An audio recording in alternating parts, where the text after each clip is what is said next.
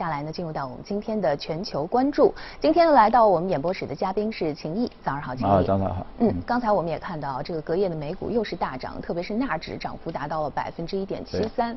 啊，大家都在说这个美股的不断飙升和这个经济的基本面的这样的一个背离，是因为美联储不断注水的这样的一个结果，后期一定会回调。但是您觉得这个回调的时间点究竟是在什么时候呢？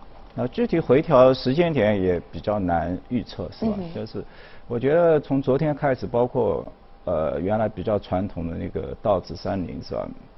那么它也改变了一个成分股，啊，其实我觉得这是一个比较大的事件。它把那个美孚石油 XOM 把它剔除了，然后加入了那个昨天涨幅很大的那个赛富士 CM 做那个云端这个云端企业。那么这个的话，呃。其实昨天包括像 CRM 出来的一个财报也非常的惊人，是吧？就就这也部分解释了为什么近期美股的这些科技股特别的一个强势。因为你说有疫情开始，我们看到它的整整体的一个订单，包括一个营收都出现一个增长。然后呢，还有一个最关键的指数就是说，你这些科技公司它的一个具体的一个经营的一个毛利率，是吧？那么像这个季度的话，它呃已经达到百分之二十多。那么去年同期的话只有百分之十六，说明它的盈利的一个增长就质量非常高，不光有一呃顶端的一个销售端的一个增长，同时它也有一个利润端的一个增长，同时它也进行了一个季度的一个股息的一个发放，是吧？那么这一下子就把自己科技的一个形象慢慢的转到转到一个非常一个蓝筹的一个形象。那既然它涨了，我相信包括像道指现在有很多。包括像高盛啊，包括像一些银行啊，那都有。如果在未来几个月他们没有一个实质性的一些改变的话，那么科技股的一个替代作用将会更加明显。包括像昨天，Adobe 这些也是做那个数字媒体这种软件 software 的，那它股价也涨了百分之九，是吧？那这个都是。都很非常的一个明显，包括我我们看看到像那个苹果苹果这样的一个公司两万亿是吧？就是不断的屡创新高，大家都觉得啊是是是否有一定的回头？但是呢，它也不断的出一些其他的一些新的一些刺激，比如说 OK OK，呃今年在中国的营呃那个销售非常好，那么还有更好的话就是说中国的这些用户三分之二接近百分之六十八左右。它都是持有两年以上的，那就面临着 OK，你们六十八是不是非常忠诚的？那可能接下来新的一个换机潮，是不是又要进行一个换气了？所以不断的市场有一些新的这样一个刺激，是吧？一个。呃，去推动它这些股价的一个不断的一个上扬。嗯，那么道指成分股的这样的一个调整，是否也代表了美国经济未来的一个发展的方向？也就是制造业可能是越来越疲软啊，包括能源行业，呃，更多的这个方向是往科技的这个方向、新经济的这个方向走。对，现现在的话，包括资讯科技的话，现在市值的话已经八点五万，要接要接近十万亿美金了，是吧？那原来的道指哈都在三点五万亿美金，真的的确它是一个不断的是相比较而言不断的衰退，啊，但是呢我们也看到今年有些就是说企业是吧，那其实也出现了一个比较好的，所谓一些传统企业当中也是涨幅。呃，像罗威啊，这个涨幅的话，底端上来做，那现在市值也要一千三百亿，做那个家装连锁的啊。嗯。那么我们所看到的呃一个现象的话，就是它的，呃它的销售端也好，它的一个利润端也好，包括它的一个 margin 的话，增长的一个幅度非常高，是吧？像做这样的一个家装连锁，它的 ebita 的一个利润率已经要做到百分之十二，接近十二，是吧？因为去年我们看它。看它的一个平均尺寸的一个销售的话，只有三百七美美金了，现在预计可能要达到三百九，是吧？所以这这种企业也是，就是说你你受疫疫情影响之后，没有说它一定是给一些传统电商啊，因为 Amazon 在其他一些建筑啊或者一些家装里，它并并不是说它完全可以覆盖掉，是吧？他们还是找到了一些新的一个机会，包括像那个 Target，Target 去美国都知道，其实它也很传统。但是今年股价也涨得非常好，因为我们看到它季报出来的话，整体的一个同店的一个增长的话，居然非常 w 平要达到百分之二十五，呃，以比它利润呃好像要增长要接近百分之七十五。那么在疫情的这样的一个情况下，它的这个利润率，呃，这个利润的提升主要是依靠什么样的一个手段呢？当然，一个的话就是说。政府给了消费者很多，就是你待在家，我也给你钱，相当于他不上班，他拿他拿了这个钱就去做消费。但是呢，对于经营企业端的话，它可以进行一些成本端的一个控制，是吧？因为毕成本控制掉了，但是销售还继续存在，所以我们看到它的一个呃，就是说利润的一个改善是非常明显的。当然，我们投资人的话也会对这样的呃，就是说突如其来的这个。毛利率的提升、利润率的提升会保持一些谨慎，就是说你是一次性的呢，还是说是一个持续化的，是吧？那因为像 Target 的话，我们看到它在它是真正的抢到了一些市场份额，就是说在销售端的增长的话，包括在美妆啊，在电子消化呃，在那个消消费电子啊嗯等等领域啊，它都是。能够持续的能够获得一个市场份额，所以它的一个上涨的话还是比较扎实的。包括像迪尔是吧？呃，迪尔就是说农用机械的一个巨头，那今年它也创了个新高。按道理的话，美国的它的整个一个农业的一个周期的农业的一个上次的周期的话，应该在一三年左右，一三年、一四年左右是吧？那时候的话，呃，包括它的一个营收啊，包括它的一个利润率啊，几几乎都。大到了一个阶段的高点，然后呢，因为它有一定的周期属性嘛，那也出现了像，但近期的话，它的股价从呃反应也非常好，当然也有一些新的呃一些营收呃就是说产品系列开始出现，但关键的话就是说，同样它的一个利润值啊也出现了一个很好的一些改观，是吧？那么我们看到它也是过去。接近百分之十十四十五的左右的利率，那在近几年一直没有出现，但是它今年的话，慢慢已经朝这个目标实现了。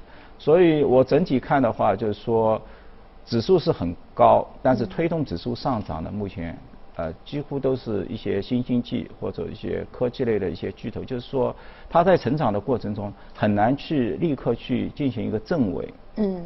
然后呢，并没有出现说传统经济。也在这一波牛市当中，他们分享到什么？如果我们回过去看一些能源、石油啊，是吧？那今年的一个跌幅的话，都要达达到百分之四十。嗯。银行股我们始终在讲它低估了，但它的市盈率的话也偏在十一、十二倍，就是说根本就没有分享到这一波上涨，是吧？嗯。所以这这一个市场的话，就是说，如果我们从更广阔一点，就是我们现在如果用市值市呃市值加权的话，你会发现呃。其实就是一些大的一些龙头公司。如果我们进行把这个指数自己重新做个归类，用等价格来计算的话，你发现这个价格可能还是几年以前的水平。就是说，说明绝大部分很多公司都没有涨。嗯。就是只是少部分的一些啊新经济的，就是说可能就是说我们所谓的一个新的一个启动周期的一些代表性的一些公司。它在引呃引领这个市场是吧？嗯，那其实说到美国现在的情况啊，还是比较复杂的，因为不仅是要应对疫情的一些状况，同时呢还有这个飓风劳拉啊袭击了它的这个能源重镇。那么对于这个石油包括天然气的产能，可能会带来一些什么样的影响？对，那它当然一来的话，现在那个风速的话。呃，不断的变，原来从一百一十五说最高已经达一百四十五、一百七也有，是吧？那这个它只能关闭，是吧？那现在报出来的话，损失的话是包括炼油的话三百万桶的这样一个呃炼，包括它百分之八十的基本上全部关闭。我相信包括它的一个股价，是吧？因为大家其实已经有呃有预先的一个反应，嗯，但是呢，其实从昨天的一个。呃，这些石油，尤其是在靠近墨西哥港湾，是吧？这个影响还是蛮大的。像墨菲的话。因为它百分之六十的产能都靠在这个飓风区，那么它股价的话，一下子从三级提升到四级之后，那么它股价跌幅要百分之六，包括赫斯啊、西方石油啊，那他们稍稍稍微少一点，但是也有接近百分之二十五到三十，整整个公司的产能都在这个位置，所以股价的话，基本上跌幅都要在百分之四左右，是吧？嗯。包括一些大型的一些石油公司，像 COP 啊、美菲啊，它它。可能更少百分之十，但是呢，因为依然受影响的话，我觉得这个影响可能主要是导致把呃美孚的从蓝筹股的地位把它削削除之后，嗯，导致了整体的一个板块的话，就出现了整个一个估值的一个下跌，所以。那股价其实有一定的下跌，呃，对于油价来说呢，因为今年我们也看到油价也是上涨了不少，这样的一个呃天气的一个灾难的事情，会不会对油价可能就是说会短期的话，汽油的一些价格，因为它的一些精炼的一些呃损失之后或者暂停了，那它会有一定的一个价格上涨，是吧？但是就是说比较较中长期的话，我觉得它还是一个。比呃还是要看基本面，因为这样的一个飓风的话是年年有，是吧？那么就是有大有小。那今年的话其实还在可控范围之内，因为大的以前损失可能都要一千亿美金的损失。那今年的话预计到这样的一个四级左右的话是在两百五十亿美金，呃原先估计在三级的时候是一百二十亿，现在因为调高一级。可能到两百五十亿美金，那基本上还在一个可控范围，所以我觉得最多是心理一个短期的一个影响。但是呢，对整体一个板块的话，无疑还是一个雪上加霜。我们知道能源今年跌了百分之四十，没有任何迹象说它立刻还有。能够一个回升是吧？嗯。整体的一个板块市值的话，现在也只有接近八千亿美金了，是吧？很少了。嗯，那我们再来看看欧洲的情况啊。刚才我们的记者也说到了，呃，德国和法国分别都会接下来要宣布新一轮的这样的一个经济复苏的计划。嗯。呃，法国呢，目前的情况是可能有一些城市又是收紧了这样的一个呃疫情的这种限制的措施。那每个国家现在所处的状况不太一样。德国的二季度的这个数据，经济数据也是非常的不好。怎么去看这个？欧洲的不同国家之间的复苏之路呢？那我觉得就是说，现在复情的话，因为进入了一个三季度七八九，那因为这个季节呢，可能大家会把对旅游的这么一个呃相对来说看重一点，是吧？因为包括南欧、包括北欧，是吧？欧洲对旅游的依赖还是比较高的。你像希腊也好，这些传统的可能依赖度都要超过百分之十十五到百分之二十。那像少一点的德国、法国这些工业。强的那基本上也要七到百分之十左右不等。那么既然进入到一个呃季度的一个高峰啊，那么就是说一个热季，就是相对来说一个一年当中的一个最热的一个季节。那么所以旅游如果能够复苏的话，那这整体欧洲的整个一个 GDP 的一个呃复苏是至关重要。但是呢，目前我们看起来整体欧洲的，因为相对来说它的疫情控制还是比较复杂，是吧？那么包括社交距离的一些限制啊，始终也存在。所以即使就是说，呃，到到达了这么一个相对来说一个就是说很好的一个季节的一个消费季节，但是呢，它的一个呃欲望不像中国，我们像像现在海南，包括中国的这些呃经济型酒店是吧？啊，那么他们已经基本上达到八十五到九十八十五左右，恢复到八十五到水平。但是我们去看啊，为什么谈欧洲呢？就是说，呃，其实我们有两家企业，一家是华住，是吧？华住收购了德国，然后去花了九亿欧元；一家是锦江，它也收购了卢浮，包括也收了一些雅高的一些酒店啊。那么这些的话，其实它已经有涉足了。当然这两个他们涉足的德国跟法国的相对来说比较好，因为一般性三季度的话是百分之四十，就是全年的百分之四十的营收过夜量都会在这个季度产生，是吧？但是呢，呃，如果像其他的西班牙也好，或者其他一样，就是说你的过多的是依赖海外用户的话，海外游客的话，那现在的话，飞机包括飞行还没有恢复到正常，那你们的影响肯定还是比较大的。是。那相对来说，德国跟法国的会好一点，因为他们的整个一个营收值的话，就是说来自于国际 international 这些旅客的话，它可能只有百分之二十。不到百分之二十，所以相对来说会影响少一点，是吧？嗯。呃，整体而言的话，我觉得就是说，记录了进入了一个消费的一个旺季，但是呢，就是传统上对欧洲整个企业对旅游呃依赖比较大的，可能还是不能够。完全能看到这样的一个效果会产生，是吧？所以可能还是要得通过其他的一些新型的一些经济啊，或者一些新能源啊，或者是靠其他的一些生产活动去弥补啊。嗯，说到新能源，我们接下来进入到今天的这个美股放大镜，它也是一家呃工业气体龙头的公司啊，宁德集团。嗯，它的这个主要的业务构成是有哪些呢？